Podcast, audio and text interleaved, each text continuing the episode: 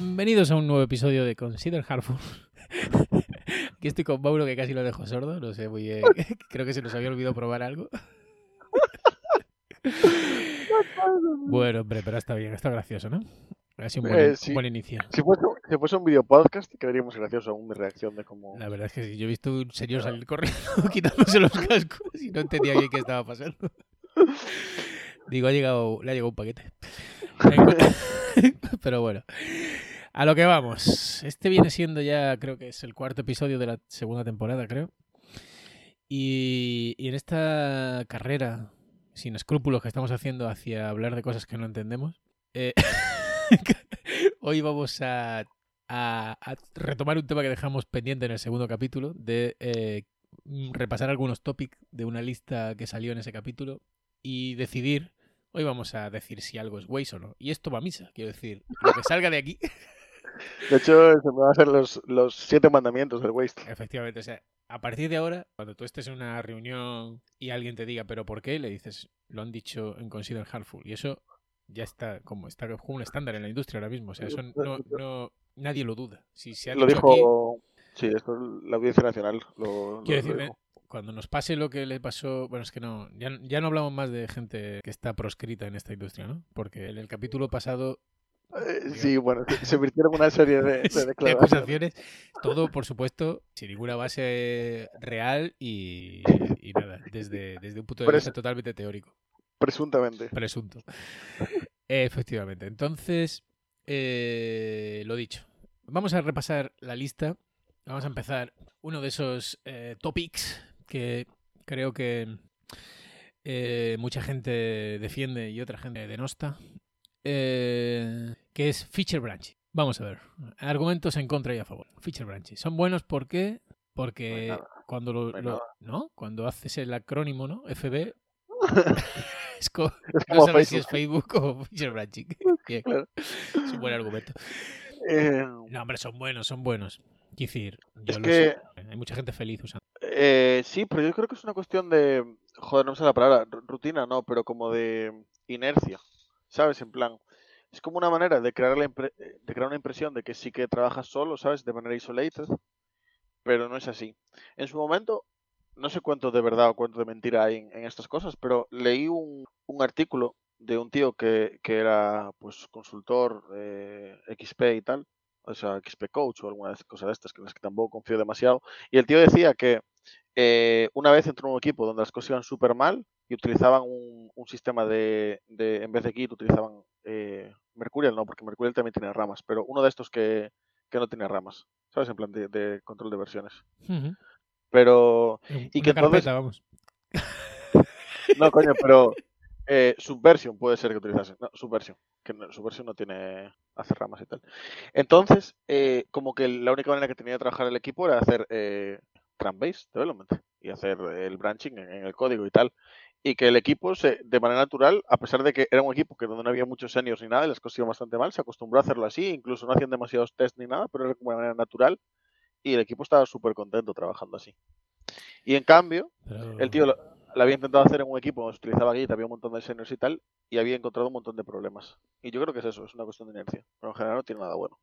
Pero antes de que, que su versión creo que sí que tiene, que no se llama que tú puedes ser versión, pero bueno. Si no, cual- uno- alguno que... Pero en la ante- yo he trabajado en empresas que usaban un control de versiones de Microsoft muy antiguo que ahora no sí que no te permitíamos la máquina de integración y ahí es donde se integra. Y pero al final no, no nos engañemos, eso no es True Base de Melonman. Shell Branch en cada ordenador. Melonman implica que estás mergeando tu código. No, pero sí, sí, habla de eso. Claro, pero sí que lo hacían con sí que lo subían con frecuencia y tal.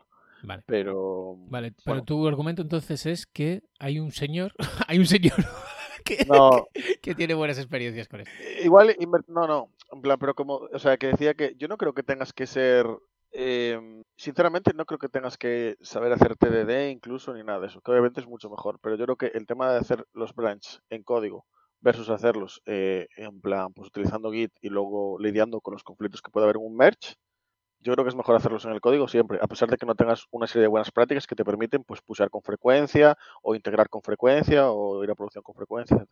Muy bien. Pero, y entonces, en contras, ¿qué tenemos? No voy a, no voy a, no voy a indagar más porque veo que no hay no, que tante- Bastante cogido con pizza. No, no, no. Pero en contras, que yo creo que es la parte donde se, se refleja mejor los problemas que, y las ventas. Coste de integración, ¿no? Integración, es uno, pido todos, responda. Respondo otra vez. Puedes decir tú algo también, ¿eh? ah, yo, ah, vale, yo puedo participar. Ah, vale, Sí, vale, vale. Pues. Eh, MERS costos. Los MERS son muy costosos. Pueden ser. Puedes también decir algo que, que no. ¿Cuál es el, el precio? Quiero decir, pero se podría defender también, se podría argumentar que Continuous Integration consiste en mergear el código frecuentemente. Se podría argumentar que tú puedes frecuentemente. Eso es un argumento válido. Yo creo que el- los tiros están un poco por ahí. Y lo mencionaba Al- no lo sé, Alfredo Casado en el podcast que ellos tienen. ¿Cómo se llama la empresa? No me acuerdo. Codesai. Code- Y es, es es Alfredo, ¿eh? Creo, me jugaría. Pero... es Alfredo, ¿no? ¿He dicho Alfredo al final o no? Me quedo con Sí. Alfredo, me quedo con Alfredo. Venga, me quedo con Alfredo.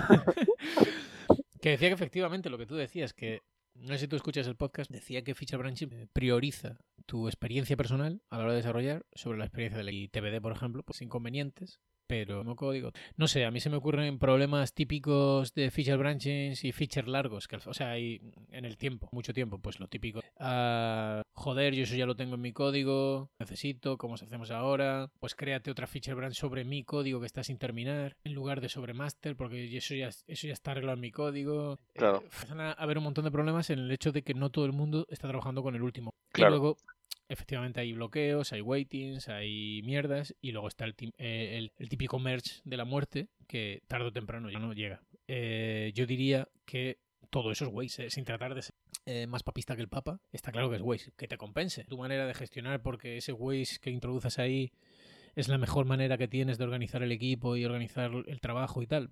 Vale. Entonces aquí, Consider Hardful eh, declara que Consider Harpur, considera. considera que Feature Branches, ya que no somos nada innovadores, que esto es. O sea, nosotros estamos en la pomada. Quiero decir, si mañana Ah. sale alguien pollugo que dice que Feature Branches es lo mejor, damos para atrás. Quiero decir. que nadie se vuelva loco. o sea, nosotros estamos donde está la pomada. ¿Vale? Yo hace, Si hace, hace dos meses, yo para mí Solid era lo mejor del mundo. eso. Eso que vaya por delante. Eh, es copiar y pegar, que tampoco.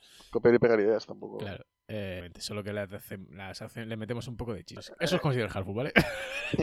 Nada es original, es todo lo mismo, pero con chis. Vale, con reviews. Eh, si son waste o no. Bueno, están bastante ligados. Te, te esto, ¿no? repito el título del programa.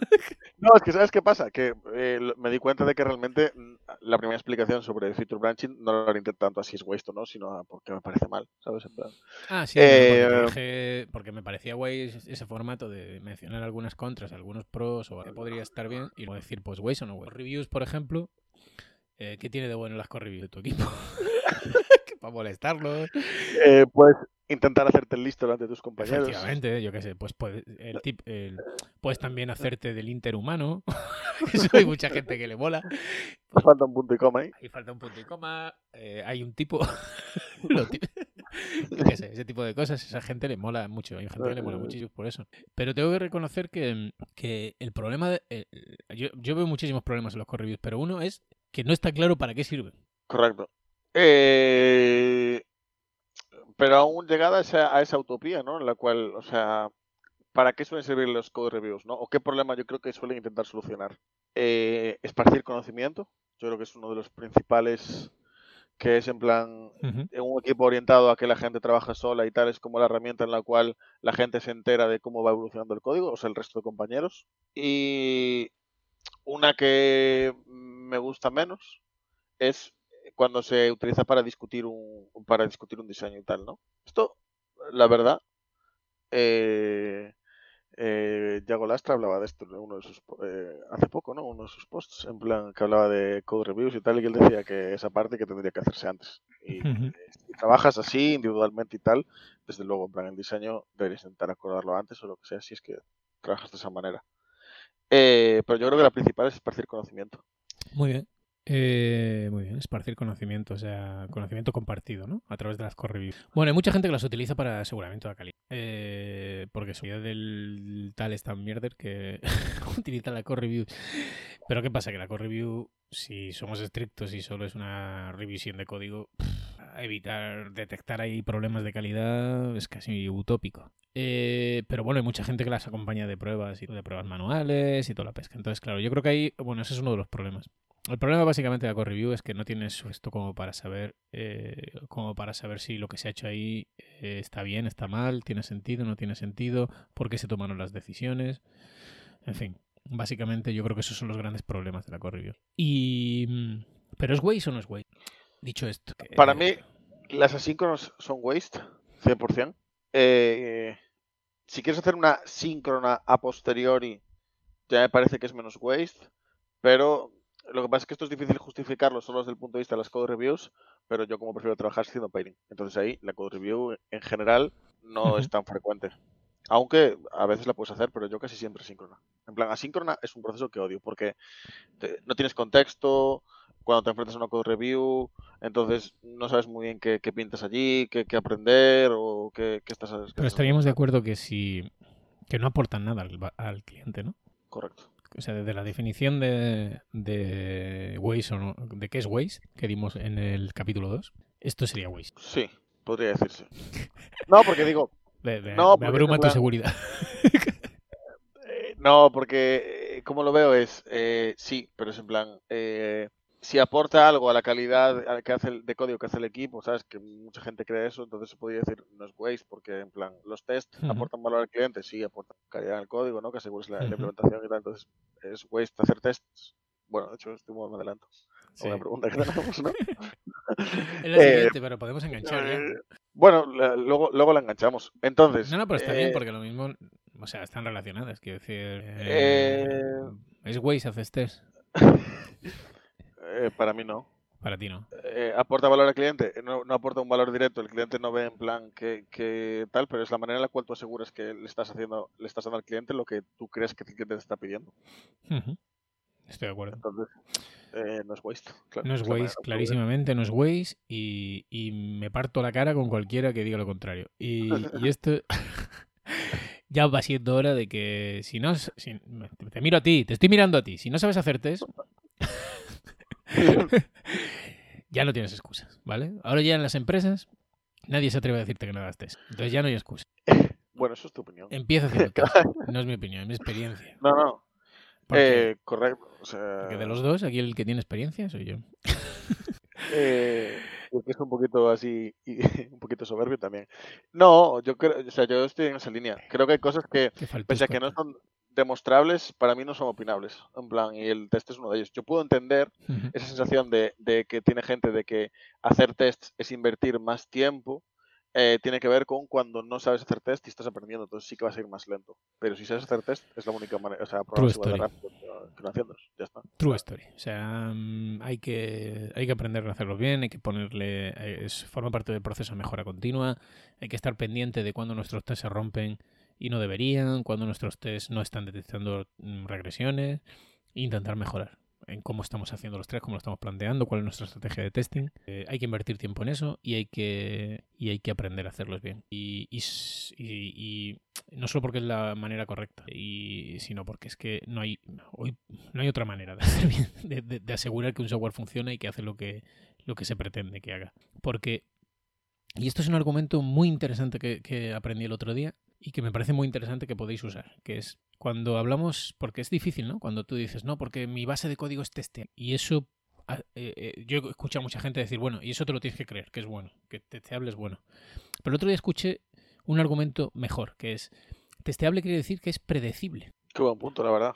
Y es un puntazo porque es cierto. O sea, que tu código Sí. sea predecible sí que es un trait de tu código que es bueno, objetivamente. Y es verdad, si tu código es testeable, tu código es predecible. Tú puedes saber ante una entrada cuál es la salida. Con lo cual, no hay otra forma de hacer buen software que no sea hacerlo prede- predecible. ¿Vale? Si tu código es impredecible, es un, es un mal código. Y si tu código es impredecible, probablemente no estés. Chan, chan, chan. Bueno, aquí me, aquí me he bordado. Hoy yo ya creo que. Yo ya, yo ya no voy a hablar más. Porque Es increíble. soy un puto crack. Porque eh, copias y pegas ideas, pero copias y pegas bien. Quiero No, decir, no, la verdad. a- ahora, O sea, ¿sabes? no, no. Este es que no me acuerdo bien de esta frase, de este quote. Es que el rollo este de los artistas, ¿no? Que los genios, no, los artistas roban los genios, no, los artistas copian, los genios roban o algo así. Pues bien, pues, pues yo soy de esos que, que roban. Eh, digo que... bueno, eh, Core Review depende si es Waze o no Waze.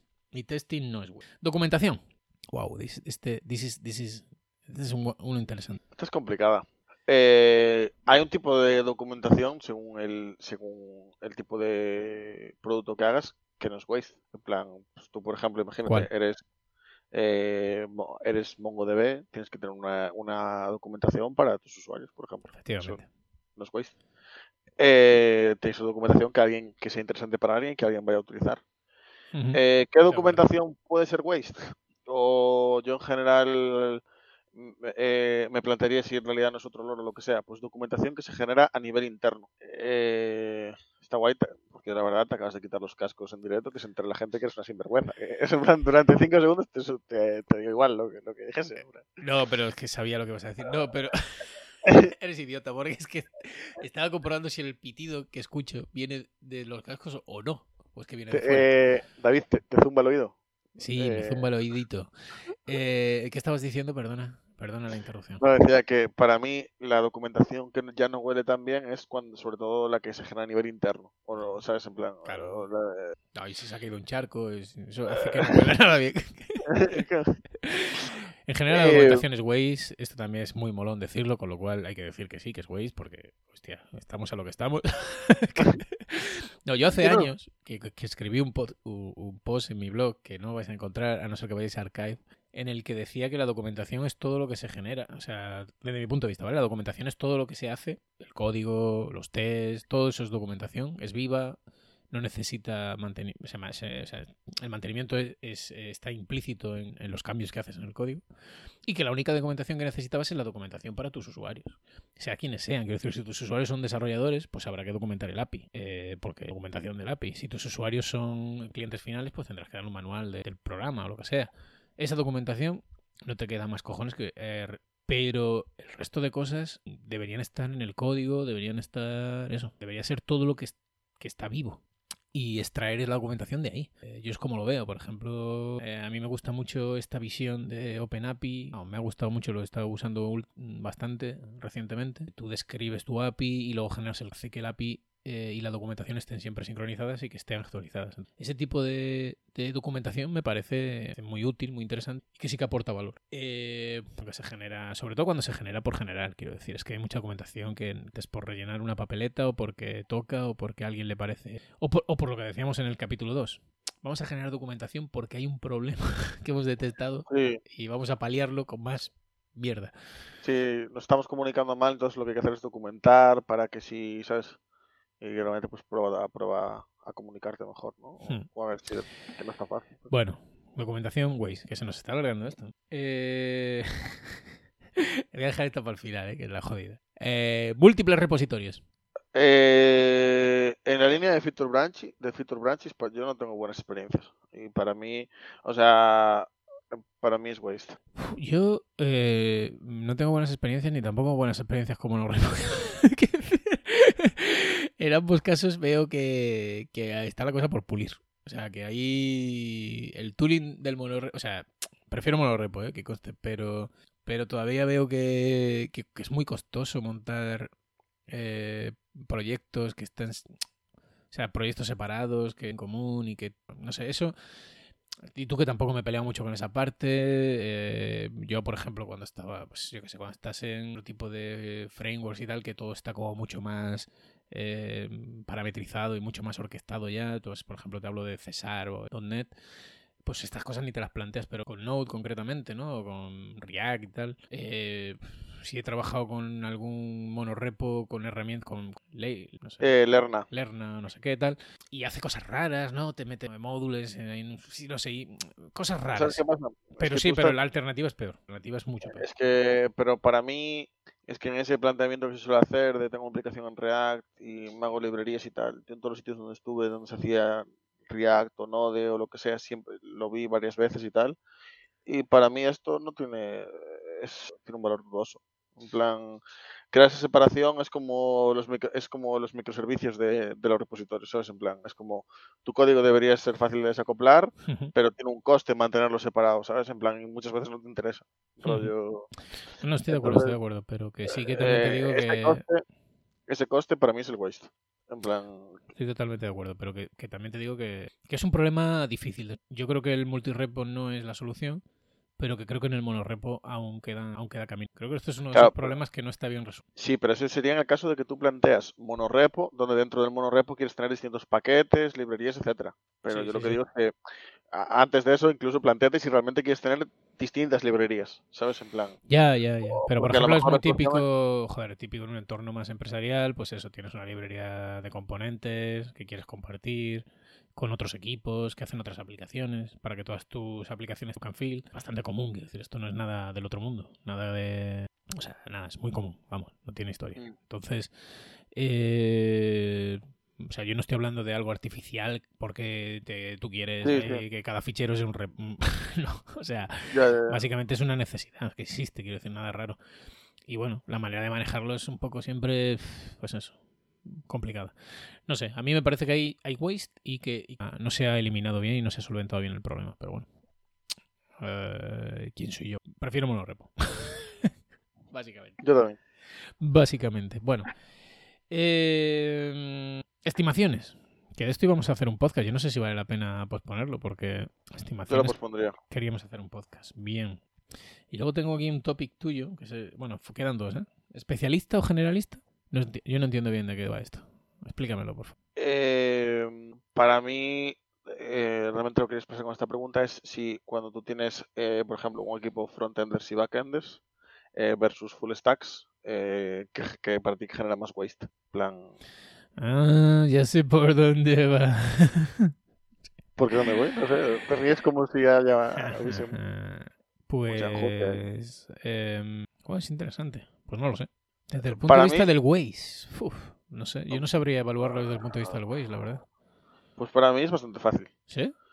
En plan, generalista te genera menos esperas. Eh, hay más, hay más, eh, sale independencia, pero es independencia y más. Eh, ya, pero es que ese argumento es muy cuñado. Eh, imagínate que haces mob programming y tienes especialistas, pues ya no hay esperas. Pero es que entonces no son especialistas, ¿no? ¿Por qué? O sea, porque entonces, como, ¿qué, pasa? En plan, cuando se está picando el front, ¿están de brazos cruzados los que, los que hacen backend o cómo? Yo entiendo un especialista como alguien que es experto en algo, pero también controla el resto de cosas. Bueno, pero eso siempre pasa. No, bueno, eh...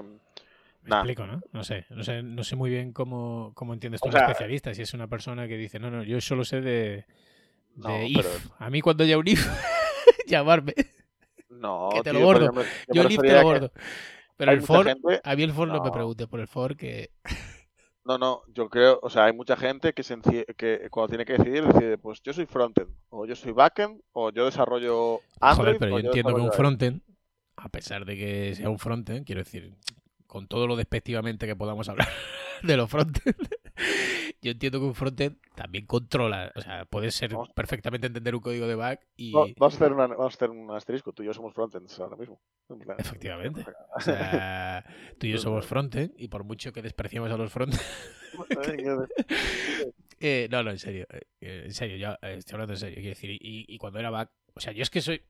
Yo soy full stack y a mí no, y a mí no me gusta el término full stack porque a mí simplemente a mí me gusta mucho eh, trabajar en el back me encanta el back, me encanta la, arquitectura, me encanta todo lo que tiene que ver con, ese tipo de, problemas. Pero claro, al final tienes que saber de todo. Eso no quiere decir, eh, yo no me considero un experto en front. Lo que pasa es que sí ahora, bueno, llevo tanto tiempo eh, eh, haciendo las dos cosas que, hombre, que sí, que controlo este, algunas cosas de front. Pero, por ejemplo, a mí me pregunta CSS y te digo, SAS o LES y puta idea, el que tenga menos S. Hay, hay, hay muchísima gente que dice, no, yo soy backend y seguiré siendo backend siempre porque hay mucho que aprender. Te dicen lo mismo en el frontend, dicen lo mismo, no, yo soy frontend porque hay muchísimo que aprender en frontend, entonces no me aporta ningún valor saber nada de backend, ¿sabes? Entonces en mi equipo quiero que haya backenders, que sean los que hacen el backend y yo hago el frontend y tal, ¿sabes? sí, sí, no, sí, yo ese, argumento lo entiendo, pero insisto, que me parece bien. Pero, pero estoy seguro que, que, cualquier frontender o cualquier backender es capaz de... Otra cosa es que tú seas capaz de, decir, de tomar ese tipo de decisiones. A mí me... O sea, yo sé lo que es LES, sé lo que es SAS. Eh, he montado el tooling para compilarlo y toda la pesca. Ahora, a mí no me preguntes eh, oye, es mejor cómo hacemos esto en... Pues ni puta idea, yo qué sé. eh, eso necesito alguien que verdad- controle de eso. ¿Tú de verdad crees que un porcentaje alto de los programadores son así? Yo creo que ¿No? no. Yo creo que la mayoría, yo creo que la mayoría está en el punto en el cual eh, son backends o son frontends. Yo, al menos, opinión. No te puedo decir, tío, no lo sé. Son- Eh, Yo es que hasta ahora, bueno, pienso, si me pongo a pensar, pues sí, he trabajado con algunos front, pero lo que te digo, o sea, hemos, pues hemos trabajado en el back, hemos trabajado en el back, y es verdad que pues no controlan de arquitectura, no controlan de un montón de cosas, de historia. Bueno, vale, pero se lo explicas y ya está, y lo entienden. Quiero decir, son programadores, todos somos programadores. Yo, yo no veo. Eh, entiendo esa separación y creo que puede ser útil hasta cierto punto. Eh, si yo cuando tengo que aprender algo lo aprendo y otra otra herramienta más. Si puedes aportar, aporta. Si no puedes aportar, no aporta. Yo creo que eso lo- Pero bueno, no lo tengo Pues- claro. O sea, yo no tengo claro, por ejemplo, eso que yo te digo. Si tienes un escape, o sea, al final Scrum habla de un equipo multidisciplinar. Si recuerdas. Eh, sí. Eh, Pero, pero Scrum, Scrum no te dice cómo resolverlo. O sea, te dice el equipo tiene que ser multidisciplinar, pero no te habla equipo multidisciplinar por, de, por los, de las personas. Es un equipo de especialistas en distintas disciplinas. disciplinar, ¿no? Pero, por- bueno, tú puedes tener un. O sea, Uy, tú. uy, si hemos tienes- encontrado un tema en el que. ¡Ey, ey, ey! ¡Aquí va! que no nos ¿Qué? ponemos de acuerdo. Que no nos ponemos de acuerdo, tío. Correcto. De hecho, este podcast va a durar sobre dos horas y media. Pero Em, el tema, o sea, tú puedes tener un equipo multidisciplinar con un frontend y un backend o con dos full stacks, ¿no? Es lo mismo. De cara, a- de cara a si el equipo es multidisciplinar o no, es lo mismo. Para ti, ¿qué genera más waste? No como que yo, no es como yo lo entiendo. Tú dices, ah, tú dices dos full stack o dos frontend y dos no. backend. Un, un frontend no. y un backend, ¿no? Claro. Tú tienes dos personas, eh, de- como equipo son igual yo por mucho que me joda, por mucho que me joda, y aquí me va a joder porque, porque he defendido lo contrario con, con Iago, pero solo por joderle, quiero decir. no porque de verdad lo piense. Yo creo que probablemente eh, vayas más rápido con dos especialistas, con un front y Buah. un back. ¿Tú crees? Yo no ¿Tú no creo. crees? Yo no creo. Es que yo creo sé, que tío. Si son gente yo que no de verdad controla mucho, mucho, mucho de su parcela y están trabajando los dos juntos, eh, yo creo. no sé. Pero, ¿qué es controlar? Es que yo creo que aquí la gente se extralimita muchísimo, tío. Sí. Porque, ¿qué es controlar mucho, mucho, mucho? O sea, yo creo que, obviamente, ¿sabes? En plan, una persona que lleva toda su vida trabajando en Android.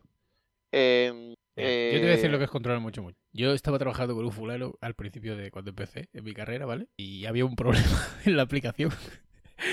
Abre el tío un fichero binario y dice, sí, es este carácter. Aquí se está metiendo, aquí se está metiendo algo que no Claro. debería. Y dices tú, ¿what the fuck?